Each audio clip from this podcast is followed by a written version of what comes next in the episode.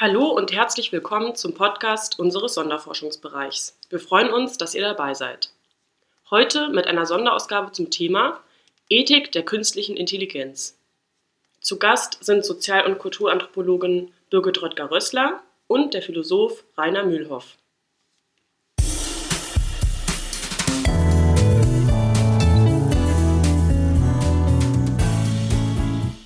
Sie hören More Than a Feeling Gefühle und Gesellschaft.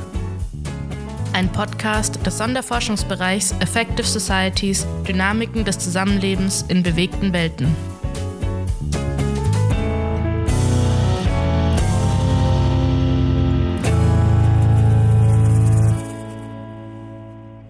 Ich spreche mit Rainer Mühlhoff, Professor für Ethik der künstlichen Intelligenz am Institut für Kognitionswissenschaften der Universität Osnabrück.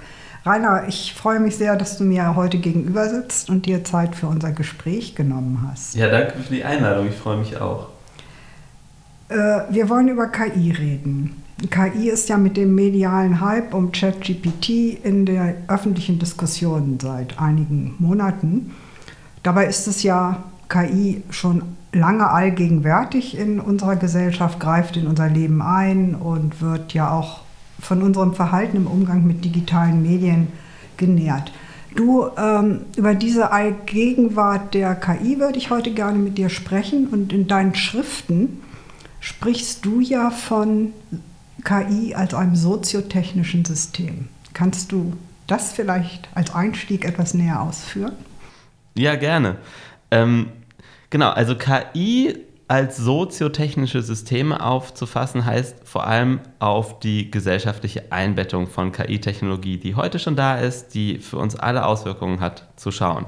Und das ist ja letztlich auch eine, Begr eine bestimmte Begriffsdefinition von KI, die damit verbunden ist und die will sich ähm, erstmal abgrenzen, ähm, nämlich was man im öffentlichen Hype um KI, in den Feuilleton-Diskussionen und so weiter oft vorfindet, ist, KI als eine Zukunftsvision, die gibt es dann in utopischer oder dystopischer Färbung. Also entweder irgendwann wird KI uns alle übernehmen und unterwerfen, das ist dann die dystopische Variante. Die utopische ist, dass irgendwie KI, weiß ich nicht, führt dazu, dass wir alle nicht mehr arbeiten müssen, sondern ständig umsorgt werden und so weiter. Ähm, das sind dann immer so Zukunftsdiskurse und dann ist die erste Abgrenzung, nee, KI-Technologie ist längst da. Ähm, sie hat Auswirkungen auf die Mehrheit der Menschen auf dieser Erde. Und wir sollten, wenn wir KI ethisch und politisch diskutieren, vor allem auf die gegenwärtigen Implikationen schauen und nicht nur auf die zukünftigen. Die zweite Abgrenzung ist, ähm, KI wird im Mainstream-Diskurs oft als verkörperte Entitäten skizziert. Also da geht es dann immer um Roboter oder um selbstfahrende Autos, jedenfalls um, um, irgendwie materiell uns gegenüberstehende Entitäten, die mit uns reden oder uns, mit uns interagieren und uns die Hand geben und so weiter. Und dann wird diese künstliche Intelligenz ähm, im Inneren dieser Objekte oder dieser Maschinen oder Entitäten verortet. Ähm, der Punkt ist, die meiste KI heute, die tritt uns gar nicht materiell gegenüber. Das ist Informationsverarbeitung in Informationsnetzen in Rechenzentren. Ähm, die meiste KI heute hat damit zu tun, die Daten, die wir ständig und täglich bei der Benutzung digitaler Medien und Dienste produzieren, auszuwerten, aus diesen Daten was zu lernen und diese Daten dafür zu verwenden, uns irgendwie individualisiert zu behandeln. Vorschläge uns zu machen, uns in Risikogruppen einzusortieren, uns eine Route vorzuschlagen und so weiter. Das sind ja dann künstliche Intelligenzleistungen, die nicht irgendwie so von einer Entität, die uns gegenübersteht und mit uns weltlich interagiert, geleistet werden, sondern die irgendwie in Datennetzen stattfindet, die immateriell ist und deswegen auch nicht sichtbar und greifbar ist.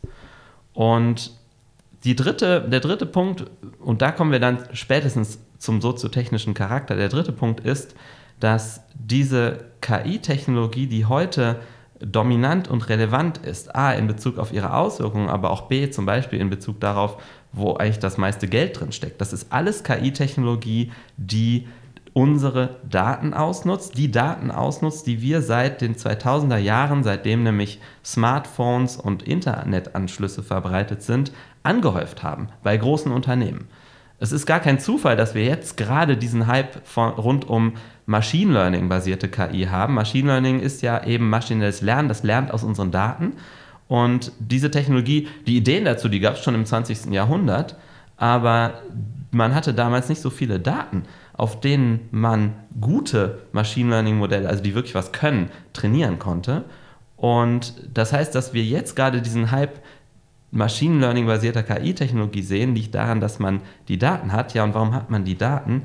Weil mit der Wende zum Millennium ähm, die vernetzte Medientechnologie hoffähig wurde. Also das Internet wurde freigegeben in den 90ern und das Smartphone gab es ab den 2000ern. Und das sind die beiden großen Technologien, die dazu geführt haben, dass Daten aus allen Lebensbereichen von nahezu allen Menschen auf der Erde ständig aggregiert werden können. Und nur durch diese massiv aggregierten Datensätze ist, sind gute und leistungsfähige Machine Learning-Systeme möglich geworden. Und wir alle spielen also sozusagen eine Ermöglichungsrolle und auch jeden Tag, indem wir weiter unsere Geräte benutzen und Daten produzieren, tragen wir was zu diesen Systemen bei. Und deswegen muss man sie als so sozial und medienkulturell verankert analysieren. Du betonst in deinen Schriften, vor allem äh, in dem Text zur Macht der Daten, dass eine machtanalytische Perspektive auf KI nötig ist und dass gerade hier auch die besonderen Herausforderungen für eine Ethik der künstlichen Intelligenz liegen. Kannst du das vielleicht noch ein bisschen ausführen? Ja, ich glaube, wie eine Ethik der KI aussehen kann, das ist ja ganz spannend. Das ist, äh, glaube ich, relativ umfochten aktuell, weil das ist ein junges Feld. Da gibt es jetzt dann so Professuren. Es gibt aber keinen Kanon. Ähm, es gibt auch noch nicht irgendwie so eine Hegemonie. Ähm, ich würde sagen, es gibt sehr viel Ethik der KI, die so im Paradigma der angewandten Ethik betrieben wird. Das heißt, dass man irgendwelche ähm, konkreten Anwendungsdomänen hat und sich da irgendwelche Erwägungen anguckt. Also weiß ich nicht, wie muss der Pflegeroboter beschaffen sein, damit er die Menschen würdig behandelt oder so. Das sind, ähm, das sind dann halt sehr wichtige ethische Fragen, mit denen man sich so domainspezifisch beschäftigt. Ähm, was ich mache, ist eher so eine, so eine Ethik, die sich in, die sich eigentlich ehrlich gesagt, die eigentlich eine kritische Theorie ist. Ähm, das heißt, ähm, für mich, ich bin sogar der Meinung, man kann Ethik der KI nicht ohne einen Machtbegriff betreiben oder aus einer Machtperspektive muss man Ethik der KI betreiben, weil nämlich die Größen strukturellen, das heißt irgendwie gesellschaftsweiten und die Gesellschaft umstrukturierenden Auswirkungen von KI halt eben Machteffekte sind. Das heißt, ich interessiere mich ein bisschen mehr für sowas wie, was macht KI strukturell mit unserer Gesellschaft, also mhm. was für Formen von Ausbeutung, Diskriminierung, ähm, vielleicht auch Bevorteiligung ein, einiger Gruppen, Benachteiligung anderer Gruppen, ähm, auch globaler solcher Zusammenhänge, das heißt globaler Ausbeutungsmechanismen. Was ist, was ist der Technologie für eine, für eine Relation zum globalen Süden eingeschrieben und so weiter. Das wäre die Perspektive, die ich einnehme, um dann Ethik der KI zu machen. Das ist eine Ethik, die sehr nah an politischen Fragen steht ähm, und sehr wenig sowas wie Checklistenethik machen will. Das ist also ein Negativterm, also viel Ethik der KI wird so in Form von so, ja, wir wollen halt jetzt mal eine Checkliste haben, damit wir irgendwie unsere KI ethisch machen können, möchten wir gerne so ein paar Boxen ticken können, wenn die Haken alle dran sind, dann dürfen wir das Produkt verkaufen. Mhm. Ähm, Sowas mache ich nicht und sowas finde ich auch nicht sinnvoll, weil Ethik, glaube ich, gute Ethik heißt, dass die Leute auch selber nachdenken müssen und selber Verantwortung übernehmen müssen und nicht nur äh, sozusagen ein Erfüllungs, äh, im, im, Modus der Erfüllung irgendwelchen äh, von außen an sich herandringenden Imperativen genügen müssen. Ähm, das heißt, Ethik ist für mich auch eine philosophische Disziplin, die sehr viel mit eigener Verantwortungsübernahme, Charakterbildung tatsächlich ähm, irgendwie Tugenden zu tun hat und nicht nur mit ähm, mit so einer Art, ähm, was dann im Extremfall sogar Whitewashing wird. Ne? Es wird ja auch oft dieses Ethics-Washing der KI-Ethik vorgeworfen. Also es gibt jetzt gerade einen großen Schrei nach Ethik der KI, weil die Industrie tatsächlich sagt, das ist besser für sie, als wenn KI reguliert wird. Also, weil Ethik ist, bleibt unverbindlich. Ähm, es gibt hunderte von der Industrie verantwortete Ethics White Papers für irgendwelche KI-Produkte, ähm, weil die Industrie damit auch das Image produzieren möchte, dass sie versucht, ihre KI-Technologie und ihre KI-Produkte ethisch zu machen. Und das ist halt, das wird analysiert als eine große Diskursstrategie, um Regulierung, harte Regulierung, die auch wirklich mit Grenzsetzungen einhergeht, zu verhindern. Und ich glaube, wenn man Ethik der KI macht oder insbesondere auch unterrichtet an der Uni ähm, gegenüber Studierenden, die nicht nur Philosophiestudierende sind, sondern auch äh, Informatik oder Cognitive Science Studierende, ähm, da ist es auf jeden Fall meine Rolle zu sagen, dass das nicht Ethik ist, sondern mhm. ähm, Ethik würde halt eher heißen, kritisch zu durchdringen, was KI mit unserer Gesellschaft macht. Ja, danke. Das ähm, ist sehr spannend und interessant und ich, ähm, ja, vor allen Dingen auch zu sagen, ja, Ethik kann als so ein, ja, so ein Täfelchen, so ein Schutzblättchen benutzt werden, um dahinter dann eben eigentlich relativ ungehemmt operieren zu können. Ähm, wo, wo sind denn die Machthaber? Ja? Der, wo sitzen die? Und dazu vielleicht. Ja, genau. Danke, dass du darauf zurückkommst, weil das war ja die eigentliche Frage schon vorhin. Ähm, ich würde sagen, ich glaube, das war jetzt nötig, das einmal kurz vorwegzuschieben, weil ähm, man dann jetzt sagen kann, ich, also man muss KI als Machtphänomen ähm, untersuchen, aber diese Macht von KI, die ist kompliziert.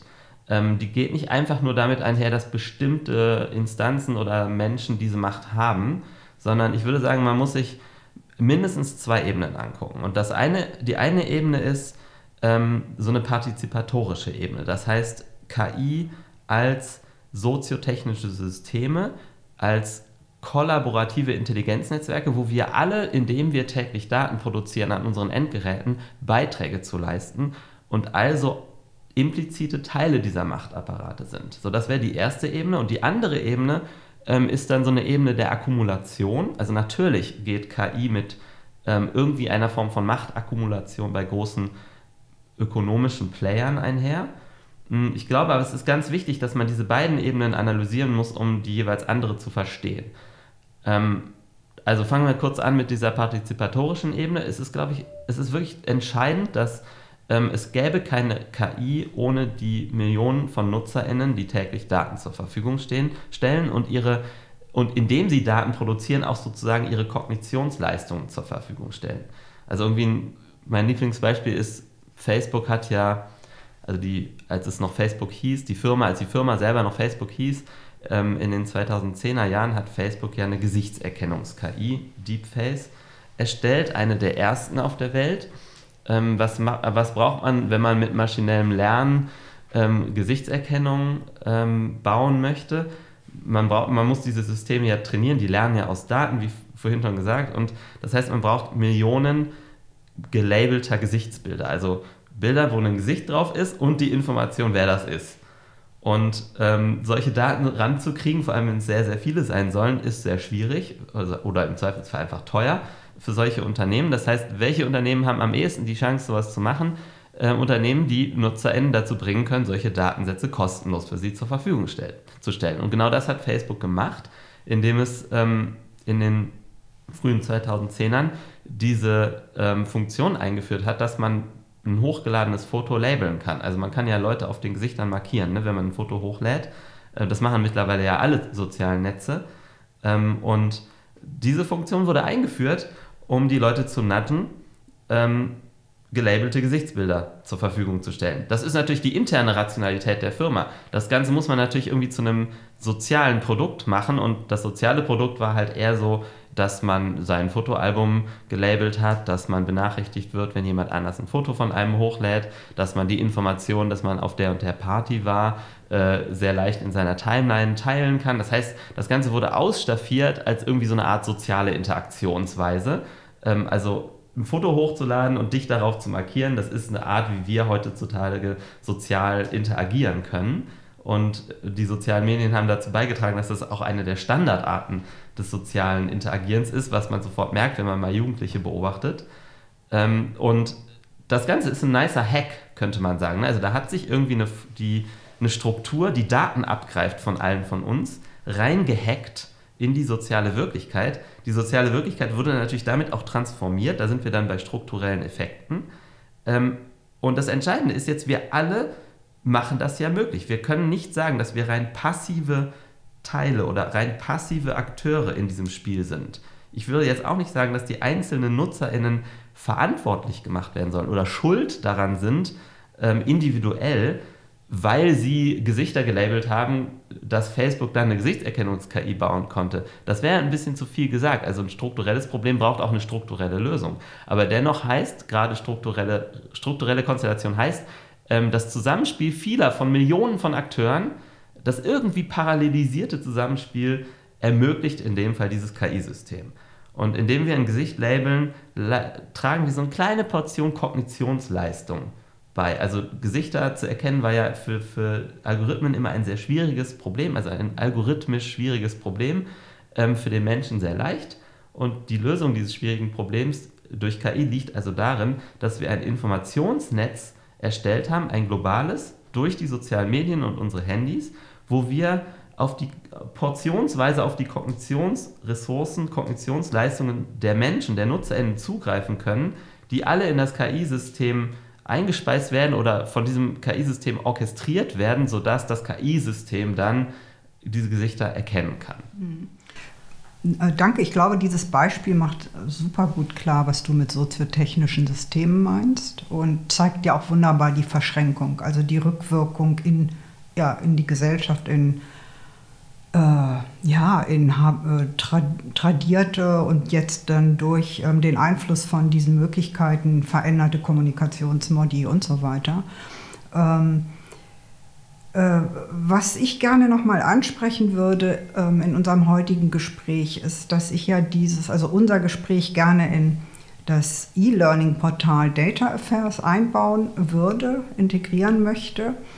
Ähm, und wir haben, während wir dieses Portal ähm, eben Datenmanagement äh, in, in der ethnografischen Forschung eigentlich erstellt haben, haben wir immer wieder im Team über KI nachgedacht und auch gesprochen und gesagt, so irgendwie brauchen wir, wir müssen dieses Thema angehen. Auch wenn es jetzt so mit dem ganz konkreten ähm, Datenmanagement in der sozialwissenschaftlichen Forschung erstmal nicht unmittelbar zu tun hat, aber irgendwo steht es dahinter. Und ähm, genau, und was wir wollen, ist ja eben auch in, in, mit dem Portal eben Studierende, Nachwuchswissenschaftlerinnen, alle, die sich dafür interessieren, sensibilisieren, darüber nachzudenken, was sie mit ihren Informationen, mit ihren sogenannten Daten machen, die nicht irgendwie in Clouds zu schießen, unüberlegt, ähm, also Datenschutz, Datensicherheit ernst zu nehmen und über, darüber nachzudenken, das sind auch ethische Fragen. Ne? Also muss alles unbedingt in digitalen Repositorien aufbewahrt werden? Ist das nötig? Das ist so eine Sache. Und eine andere, die mir immer durch den Kopf geht, ähm, ja, diese ganze Datenmanagement-Diskussion steht ja unter diesen sogenannten FAIR-Prinzipien. Also dieser herrliche Slogan, ähm, der eigentlich irgendwie sehr ambivalent ist. Ne? Also der ja eigentlich meint findable, accessible, interoperable and reusable. Also genau macht Wissen, was ihr eigentlich in sehr komplexen Zusammenhängen erworben habt, in so kleine prozessierbare, auffindbare, weiterverwendbare Einheiten. Ne? Also brecht das irgendwie runter. Ja, und wäre da nicht ein kritischer Blick auch sinnvoll und hm, Einige sprechen in diesen Zusammenhängen auch von Datafizierung oder auch von Datenextraktion oder Data Mining und so etwas. Also durchaus, es gibt sehr kritische Stimmen in der Wissenschaft auch dazu. Ja, das ist einfach so ein Ball, den ich dir nochmal zuspielen wollte. Was, was würdest du dazu sagen? Oder ja, deine Meinung zu diesem Thema? Zu diesem Unbehagen. Es ist eigentlich so ein Unbehagen, was ich was ich oder auch was unser Team hat. Ja, ich kann das sehr gut nachvollziehen und in meiner Forschungsperspektive hm, kann ich auch relativ klar sagen, dass ich ähm, da sehr große Gefahren sehe. Und ähm, was fair heißt, kann der Ausgangspunkt für enorme Unfairness, also für gesellschaftliche Folgen und Effekte sein, die sehr viel mit Unfairness oder Diskriminierung zu tun haben. Ähm, ich glaube, man sollte sich bewusst sein, dass ähm, wir heute uns, also wir leben in einem Zeitalter, wo vor allem Massendaten, anonymisierte Massendaten interessant sind. Das heißt, dass man Menschen oder den Menschen, die in diesen Forschungsdaten abgebildet sind, ihre Anonymisierung verspricht, das verhindert nicht die machtvolle Nutzung dieser Datensätze. Es geht nicht darum, oder es ist heutzutage nicht mehr die größte Gefahr, eine Einzelperson in diesen Datensätzen zu reidentifizieren, also das Anonymisierungsversprechen zu durchbrechen, was auch oft möglich ist und was auch für sich ein großes Problem ist. Aber selbst wenn wir jetzt mal annehmen, eine Anonymisierung gelingt perfekt und die Einzelpersonen sind nicht reidentifizierbar, dann haben wir trotzdem mit den Datensätzen wertvolle Ressourcen, aus denen insbesondere Machine Learning-Systeme lernen können, Menschen verschiedener Art zu unterscheiden. Und das ist das, wofür man sich interessiert. Man interessiert sich dafür, automatisiert Leute in verschiedene Schubladen oder äh, soziale Boxen einklassifizieren zu können, um sie unterschiedlich zu behandeln.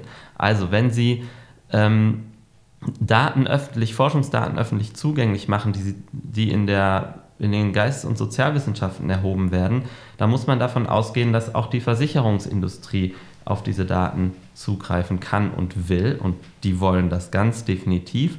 Oder sagen wir mal ein Unternehmen, welches KI-Systeme zur Unterstützung von Jobauswahlprozessen baut.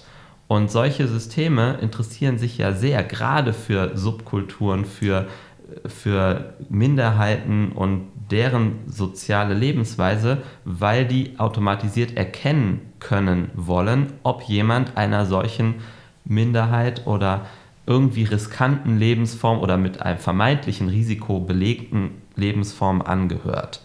Das heißt, solche Daten zu öffnen und wie gesagt, es geht hier um die anonymisierten Daten, bedeutet potenziell schon vulnerable Gruppen einem noch viel größeren Diskriminierungsrisiko auszusetzen. Also insbesondere vor allem, wenn man es mit Forschung zu tun hat, die solche Gruppen erforscht.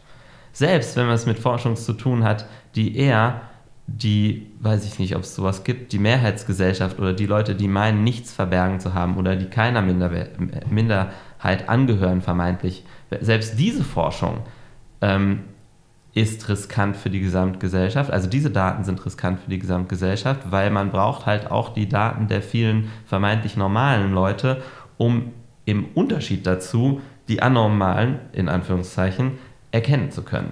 Das heißt, auch die ganzen Leute, die ähm, vermeintlich kein individuelles Risiko haben, indem sie Daten preisgeben, ähm, tragen dazu bei, dass andere Leute diskriminiert werden können. Ja, sind, also wie du sagtest, ja dann gerade auch für die Normierung wichtig. Ne? Genau, die liefern den Maßstab. Ja, also die Maßstäbe sind ja letztlich immer so quantitative ähm, Berechnungen. Was die Mehrheit macht, ist die Norm oder was die Mehrheit kann oder gesundheitlich auch. Ne? Genau. So, also das sind ja alles immer Mehrheitsperspektiven, die normsetzend sind. Und dieser Trend wird dadurch total unterstützt. Ja. Und ich, ich, will noch, ich will noch eine Schippe drauflegen. Ähm, A, es fehlt uns komplett das Bewusstsein dafür, dass in der Nachnutzung, in der Sekundärnutzung von Forschungsdaten ein erhebliches äh, gesellschaftliches Risiko liegt. Ähm, also, dass man, sich, man, man unterhält sich bei der Erhebung von Daten das sind ja oft Experimente am Menschen oder im Feld. Da werden immer Ethikkommissionen eingeschaltet und diese Ethikkommissionen beurteilen den primären Zweck dieser Datenerhebung. Also was willst du erforschen? Ist das ethisch vertretbar? Sie beurteilen aber nie die möglichen Sekundärverwendungen dieser Daten. Und wenn jetzt der Trend sagt, Forschungsdaten müssen in öffentlich zugänglichen Repositorien zur Verfügung gestellt werden, dann heißt das, dass man mit dem gesamten Spektrum denkbarer und auch erst in einem Jahr denkbarer Nachnutzungsweisen rechnen muss, insbesondere durch ganz andere Akteure, durch Akteure, mit denen man nicht kalkuliert, Akteure, die auf jeden Fall eher diskriminierende oder missbräuchliche oder ausbeutende oder andere ähm, Absichten im Schilde führen. Ähm, das müsste man eigentlich alles mit einkalkulieren ähm, bei der Frage, ob man solche Daten erhebt. Das heißt, äh, der, der, der beschränkte Blick auf den Primärzweck wäre dann eigentlich ausgehebelt. Und das, das ist ein, wäre ein fundamentaler Schritt. Also das wär, würde unser ganzes ethisches Bewertungssystem ähm, solcher äh, Forschung eigentlich fundamental umkrempeln. Und meine Meinung ist, dass der Forscherin, die im Feld steht, da eigentlich eine neue Form von Verantwortung zukommt. Also wenn man gerade in, in anthropologischer ähm, oder ethnologischer Forschung den Zugang zu einem Feld erhält, das sind ja oft Räume, wo es nicht unbedingt selbstverständlich ist, dass da jemand seine Nase reinstecken darf, dann geht damit eine Verantwortung einher. Ähm, man, man wurde ja sozusagen ins Vertrauen gezogen und für verantwortlich gehalten vom Feld oder von den Menschen, die man da untersuchen darf. Und ähm, man, diese Verantwortung, die ist untrennbar mit der Forscherin, die da im Feld steht, verbunden. Und in dem Moment, wo, die, wo sie diese Daten an ein Repositorium übergibt und der unkontrollierten Sekundärnutzung anheimstellt, verletzt sie meiner Meinung nach genau diese Verantwortung, dieses Vertrauen, ähm, in das sie da gestellt wird. Genau, das ist ein Argument, was von sozialen Kulturanthropologen eben oft kommt. Da ist allgemein so ein Unbehagen. Also wir haben ähm, auch so Fokusgruppengespräche mit Kolleginnen geführt und da ist dieses Unbehagen genau mit den Kriterien und Aspekten, die du eben formuliert hast. Ähm, nun sagen dann entsprechende Repositorien, die gerade auch für, für sozialwissenschaftliche, qualitative Daten und so weiter ähm, äh, vorhanden sind, ja, wir sichern die Zugänge, das geht nur auf Anfrage.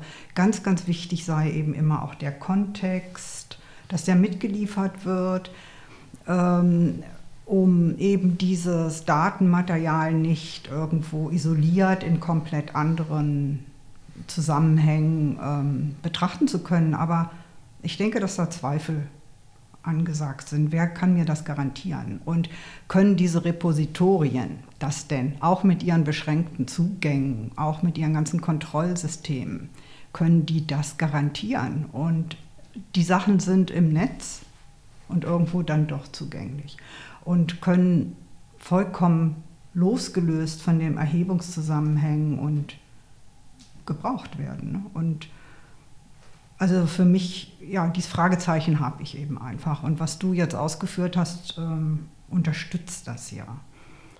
Genau, und wir müssen da nicht nur an, an Hacker denken oder Leute, die im Netz sich unautorisiert Zugang zu den Daten verschaffen, sondern es gibt keine rechtliche Regelung, die den Zugang zu solchen Daten zum Beispiel darauf beschränkt, dass nur bestimmte Forschung dann Zugang haben darf. Also zum Beispiel der Datenschutz macht da gar nichts, wenn es sich hier die ganze Zeit um anonymisierte Daten handelt. Das heißt, Sie können sich nur auf die Zusage des Betreibers dieses Repositoriums verlassen, dass er nicht nur heute, sondern auch noch in 10 oder 20 Jahren entsprechende Kriterien walten lässt, bei der Entscheidung, ob da jemand Zugang zu bekommt. Und Sie können das, das ist keine rechtliche, da gibt es keinen rechtlichen Rahmen für, sondern nur diese Zusage. Also dieses bilaterale Verhältnis zwischen dem Betreiber des Repositoriums und Ihnen oder dir oder den Subjekten, die in den Daten sind. Und man hat, es gibt da dieses Beispiel, ist gerade mal irgendwie vier Wochen alt. Ähm, in UK, also in Großbritannien, wurde ja dieses Biobank-Projekt ins Leben gerufen in den 2000ern. Ähm, das, da werden Leute, irgendwie 500 Millionen, äh, 500.000 äh, Menschen, geben freiwillig in relativ regelmäßigen Abständen zum Arzt und lassen sich auf bestimmte ähm, Gesundheitsmerkmale hin untersuchen, sodass so eine Zeitreihe, so eine ganz lange Zeitreihe für Gesundheitsdaten von Freiwilligen entsteht. Und diesen Freiwilligen, ähm, also da geht es um Krebs und aber auch um behaviorelle Daten, äh, um Substanzenmissbrauch und Lebensstil und so weiter. Und diesen ähm, Leuten wurden, wurde in den 2000ern, als das Biobank-Projekt gegründet wurde, gesagt, dass diese Daten nur für die medizinische Forschung verwendet werden und insbesondere nicht zum Beispiel ähm, an die Versicherungsindustrie weitergegeben werden. Und es hat sich jetzt herausgestellt, diese Daten wurden an die Versicherungsindustrie weitergegeben, anonymisiert. Deswegen haben die Leute, die in den Datensätzen drin sind, auch keinen Claim. Ja, der Datenschutz wird damit nicht verletzt, wenn es anonymisiert ist der Punkt ist, die Versicherungsindustrie interessiert sich nicht für personenbezogene Daten, sondern für große Datensätze anonymisierter Daten, weil was die wollen, und das wurde auch gezeigt, was sie getan haben, ist zum Beispiel ähm, die Korrelation zwischen bestimmten Lifestyle-Patterns und zum Beispiel dem Risiko, ähm, Krebs zu haben zu untersuchen. Das heißt, was die Versicherungsindustrie ja will, ist, wenn sie, wenn du dich für eine, weiß ich nicht, für eine neue Versicherung bewirbst, dann gucken die so, was ist dein Lebensstil und daraus wollen die Vorhersagen machen, wie riskant bist du oder hast du wahrscheinlich irgendwelche bestimmten Krankheiten, um dir dann eine teurere Versicherung anzubieten in so einem Fall. Und diese Datensätze wurden dafür benutzt, weil sich nämlich das ähm, das Regime, also die, der Vorstand dieser Biobank, das ist ein äh, ein Unternehmen, ähm, dieser Vorstand, der hat sich einfach ausgetauscht und die Kriterien zum, für den Zugang zu diesen Daten hat sich einfach geändert über die letzten 15 Jahre.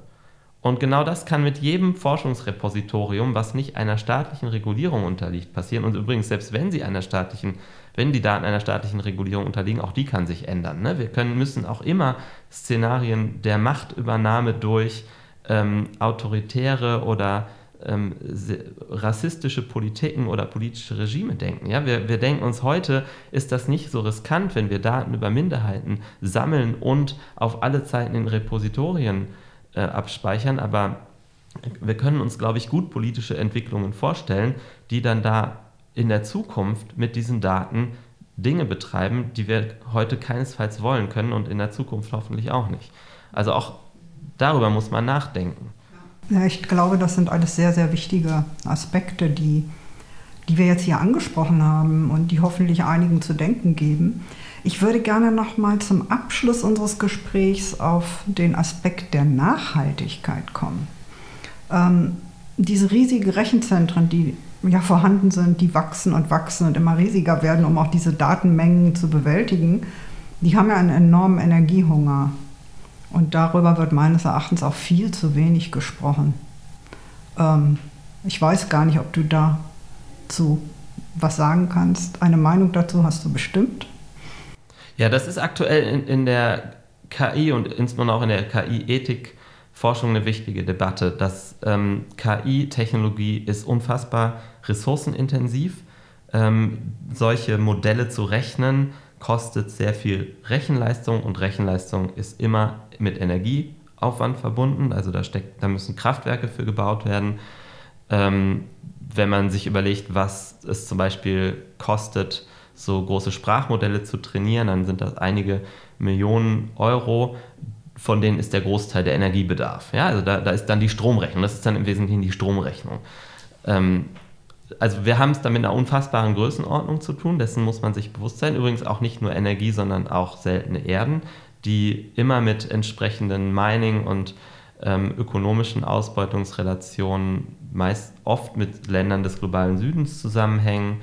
Ähm, also das, das Schürfen entsprechender Materialien, ähm, das Extrahieren entsprechender Rohstoffe ist ähm, inhärent mit KI-Technologie oder überhaupt mit Digitaltechnologie, auch mit dem der Technologie, mit denen wir hier gerade die Aufnahme machen und so weiter, verbunden.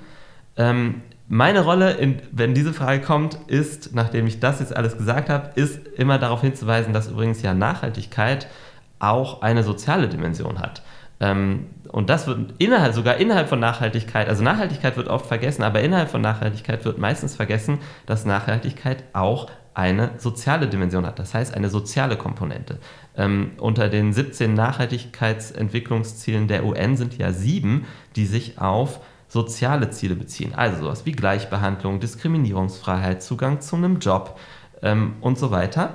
Und KI-Technologie ist die Technologie, die insbesondere in sozialer Hinsicht nicht nachhaltig ist oder sein muss. Und wir haben gerade perfekt darüber geredet. Wir haben gerade darüber geredet, ob man Forschungsdaten, die zum Beispiel etwas mit dem Studium von sozialen Lebenswelten von Minderheiten oder bestimmten gesellschaftlichen Gruppen zu tun haben, ob wir die ähm, auf lange Zeit in öffentlich zugänglichen oder mehr oder weniger zugänglichen Repositorien abspeichern. Und wir wissen nicht, was in der Zukunft mit diesen Daten gemacht wird. Und es ist sehr gut möglich, diese Daten für diskriminierende Zwecke gegen diese Leute, also gegen diese gesellschaftlichen Gruppen einzusetzen. Und das ist ein Punkt, der verletzt die sozialen Nachhaltigkeitsziele, äh, sogar relativ simpel und direkt. Ähm, und diese Dimension muss man auch unbedingt einbeziehen, gerade wenn es um Forschungsdaten geht. Ähm, Forschungsdaten ist immer die Debatte, wir wollen diese Daten irgendwie für noch unbestimmte, ungewisse Nachnutzungsideen ähm, vorhalten und öffnen. Und damit ist also ein, ein Zukunftsaspekt adressiert, der nachhaltigkeitstechnisch sehr gut schiefgehen könnte. Und zwar nicht nur, weil das, was man dann damit rechnet, Energie verbraucht, sondern auch, weil das, was man damit dann macht, also die Zwecke, die man mit der Datennutzung verbindet, ähm, gesellschaftlich schädliche Zwecke sein können, insbesondere wenn die Daten in die falschen Hände geraten oder wenn sich auch die ethischen Bewertungs- oder die politischen Regime ändern, die darüber verfügen, ob die Daten jetzt verwendet werden dürfen oder nicht. Ähm, das BMBF arbeitet ja gerade an einer Gesetzesinitiative zu einem deutschlandweiten Forschungsdatengesetz. Ähm, das ist in einem frühen Stadium der Konzeption. Da gibt es ein Eckpunktepapier und da stehen auch solche Ideen drin wie ein Nutzungsanspruch. Also da wird gerade die Idee diskutiert, dass die Industrie, also private Akteure, ein Nutzungsrecht, ein Zugriffsrecht auf Forschungsdaten öffentlicher Forschungseinrichtungen haben sollen. Das steht in so einem Eckpunktepapier drin. Aus meiner Sicht ist das gravierend. Also nicht nur wegen der Asymmetrie, nämlich die Forschungsdaten privater Unternehmen, die sollen nicht in der Weise geöffnet werden. Also da gibt es kein Zugriffsrecht. Das ist da nicht vorgesehen in der aktuellen Diskussion. Aber die Forschungsdaten der öffentlichen Einrichtungen. Und öffentliche Forschungseinrichtungen sind genau die Orte, wo Forschung insbesondere auch über und für gesellschaftliche Minderheiten gemacht werden muss und soll. Ähm, grad, deswegen würde ich sagen, dass diese Daten ganz besonders vulnerabel sind und ganz besonderen Schutz verdienen vor der Vernutzung durch ökonomische Interessen oder direkt diskriminierende Interessen. Deswegen glaube ich, ist es sehr sinnvoll, die soziale Dimension der Nachhaltigkeit und die UN ähm, Social Deve äh, Sustainable Development Goals ins Feld zu führen, um auch dafür zu argumentieren, dass wir vielleicht nicht alle Forschungsdaten in Repositorien auf alle Ewigkeit abspeichern. Genau, und das, also ja, äh, dass gerade dann es nach, ein Aspekt der Nachhaltigkeit sein kann, das eben nicht zu es tun. nicht zu tun, genau, ganz genau. das nicht zu tun. Rainer, vielen Dank für dieses Gespräch. Birgit, es hat Spaß gemacht. Danke auch.